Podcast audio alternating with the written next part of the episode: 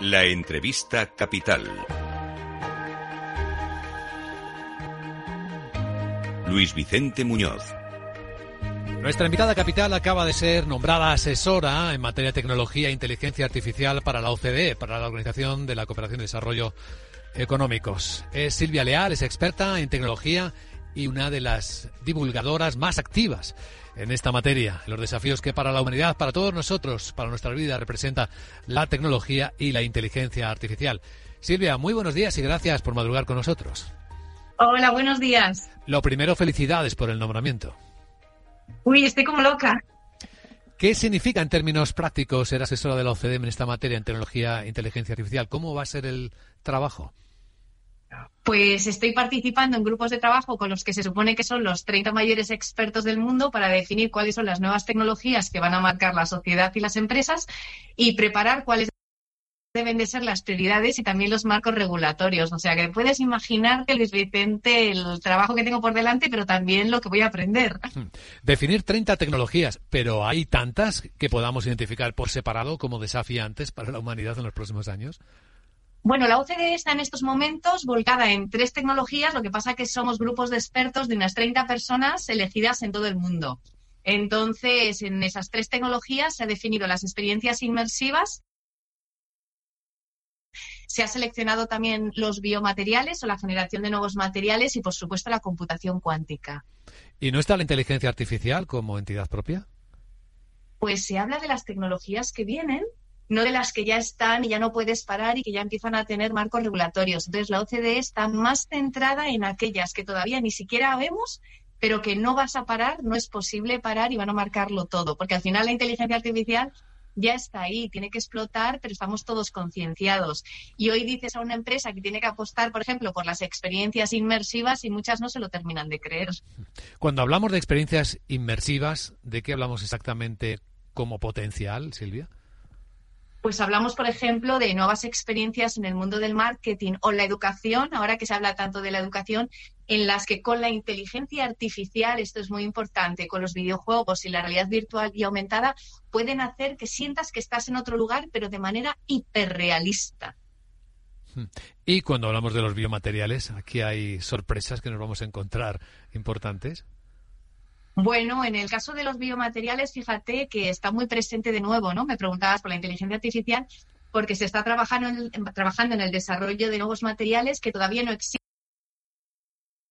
existen, que la naturaleza no ha podido crear, pero que se simulan con la inteligencia artificial y en base a eso, bueno, pues puedes hacer acciones para acelerar su llegada, ¿no? Y esto lo hace ya desde hace muchos años el Mare Nostrum en Barcelona, que en esto hay que decir que España es pionera. Hmm. Un ejemplo de lo que esperamos que cambie nuestra vida los biomateriales, con ese ejemplo que citas de Mare Nostrum. Pues ejemplos, pues imagínate, estamos viendo en las películas pues ropa que no se moja, ¿no? O ropa que cambia de color. Bueno, pues todo esto, pues al final no sería tan importante en nuestra vida, pero ¿qué te puedes imaginar mucho más allá? Pues imagínate algo que te puedan meter en el cuerpo y que evolucione con tu propia evolución o que se absorba de una manera natural o es que aquí yo lo que animo a todo el mundo es a leer obras de ciencia ficción porque realmente esa es la fuente de inspiración. Sí, o sea que la ciencia ficción en muchos casos se convierte luego en realidad. Claro, y muchas veces son cosas superficiales, ¿no? Como eso que te estaba diciendo, la ropa que cambia de color en función a cómo le da no sé qué. Bueno, hay muchas personas que esto le puede parecer muy importante, ¿no? Hmm. Pero ¿cómo podría cambiar la, la medicina, ¿no? O, la medicación que nos tomamos con la llegada de lo que vemos en la ciencia ficción, ¿no? Toda esta generación de nuevos materiales o que tengan poderes, te voy a decir, de wifi, es que Aquí lo que hay que hacer es agudizar la, imaginación y en eso está la OCDE. O sea, ¿qué tiene sentido tecnológicamente que suceda? La fuente de inspiración es la ciencia ficción. Entonces, detectando qué es lo que tiene sentido, tienes que asegurarte de que sea para bien y establecer un marco regulatorio básico. Y en eso estamos. Y yo estoy participando en experiencias inmersivas e ya. ¿Y en la tercera línea de investigación que nos adelantaba, Silvia?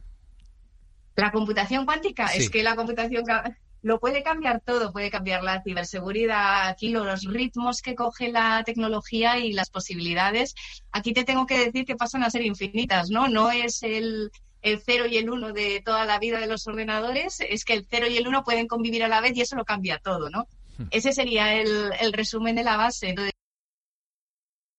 cuando cambias las bases de la tecnología, pues desde luego en este caso en concreto, la velocidad de todas nuestras máquinas pues pasaría a multiplicarse de una manera increíble, pero claro, los retos como el de la ciberseguridad también. Entonces, claro, hay que ver y ser capaces de saber qué puede llegar a suceder. Es que estamos hablando de tendencias de cosas que no han sucedido y que están lejos, pero que claro, que tienes que empezar a incluso a regular, ¿no? A ver si esta vez no se nos va la legislación como se nos ha ido en tantas y tantas tecnologías. Y en eso está el Global Technology Forum. Pero ya te digo, es muy, te digo visionario porque te sientas en las reuniones y, empiezas, bueno, ¿y qué vamos a tratar? ¿no? Y pues el crimen, la discapacidad, pero claro, es que te tienes que inspirar en, en tu imaginación.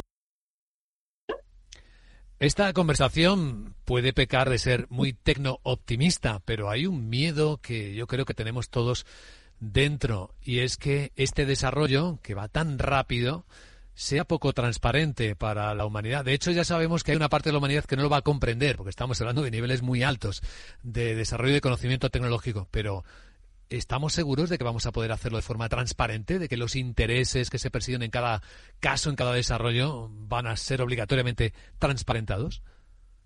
Pues mira, Luis Vicente, la respuesta es no. Y por eso el Global Technology Forum de la OCDE trabaja precisamente para asegurar que todos los países al menos tengan claro qué es lo que va a suceder, porque si miras las tendencias y tú además eres un experto en tendencias, los dos lo sabemos, no es tan difícil saber qué es lo que va a pasar, ¿no? Entonces hay que prepararse, prepararse precisamente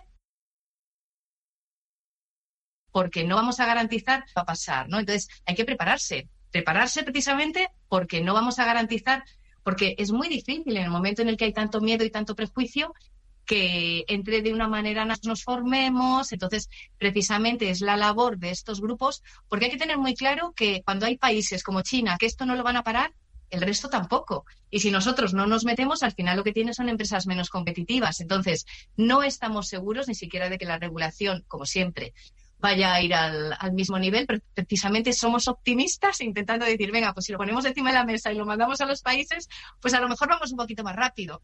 Y ese es el objetivo. Sobre ese debate permanente que tenemos, eh, ¿hasta qué punto las nuevas tecnologías, estos desafíos, van a poner patas arriba al mercado laboral, van a destruir empleos? ¿Vamos avanzando algo en ese debate, a perder el miedo a que los empleos que se destruyan sean muchos menos, aun siendo muchos de los que se creen? Bueno, pues aquí me voy al debate de la OCDE con la inteligencia artificial. Decían, se destruirán 75 millones de puestos de trabajo y se generarán 133 millones. ¿Y con qué se queda la sociedad? Con los 75 que se han destruido. Y no se habla de los que se generan, porque claro, hay que estudiar, hay que formarse, hay que esforzarse. Entonces, ahí ya cuesta un poquito más meterse. Y hoy 8 de cada 10 empresas buscan talento y volví a leer una noticia de que es la gran preocupación de los CEOs españoles, ¿no? Y seguimos así un año y otro año y otro año. Entonces, el mercado laboral, con todas estas regulaciones y con todos estos cambios, ¿no? Genera más empleo del que destruye con la llegada de tantas tecnologías, pero al final te tienes que formar, te tienes que adaptar y cuántas pymes hay buscando hoy talento y no lo encuentran, ¿no? Entonces, oportunidades y segundas oportunidades sobre todo para el que esté dispuesto a esforzarse. Eh, una pregunta como activista y como divulgadora tecnológica, Silvia citas a los CEOs españoles, ¿qué recomendación les darías a los CEOs y a los directivos y a los empleados y a las personas en particular para que entiendan lo que está ocurriendo como información correcta y que no caigan presa de la desinformación? Bueno, pues yo lo que les diría es que, para empezar, con relación a sus organizaciones, que prediquen con el ejemplo, que no esperen que sus organizaciones sean tecnológicas. Si el CEO el director de marketing, etcétera, no lo es, y segundo, que abran bien los ojos porque las oportunidades son enormes eh, de lo que está sucediendo con todas estas tecnologías. Yo extraigo cosas muy positivas, modelos de negocio, eficiencia, etcétera. ¿Quién renunciaría? ¿Quién renunciaría a la inteligencia, por ejemplo, a la inteligencia artificial después de haber lanzado un proyecto y haber visto los resultados en su casa? Es que tú preguntas a alguien y nadie quiere renunciar a ello, pero entrar ya es más complicado, ¿no? Entonces, que vayan a pequeñas cositas y que se formen pequeños proyectos que vayan dando éxito, que vayan demostrando que merece la pena y que se formen todos, desde arriba hasta abajo, pero la formación aquí, la información es muy importante. Entonces, de verdad que hay luz al final del túnel con todo esto que está pasando de la IA, que hay mucho miedo, pero, pero hay, que, hay que apostar por ello.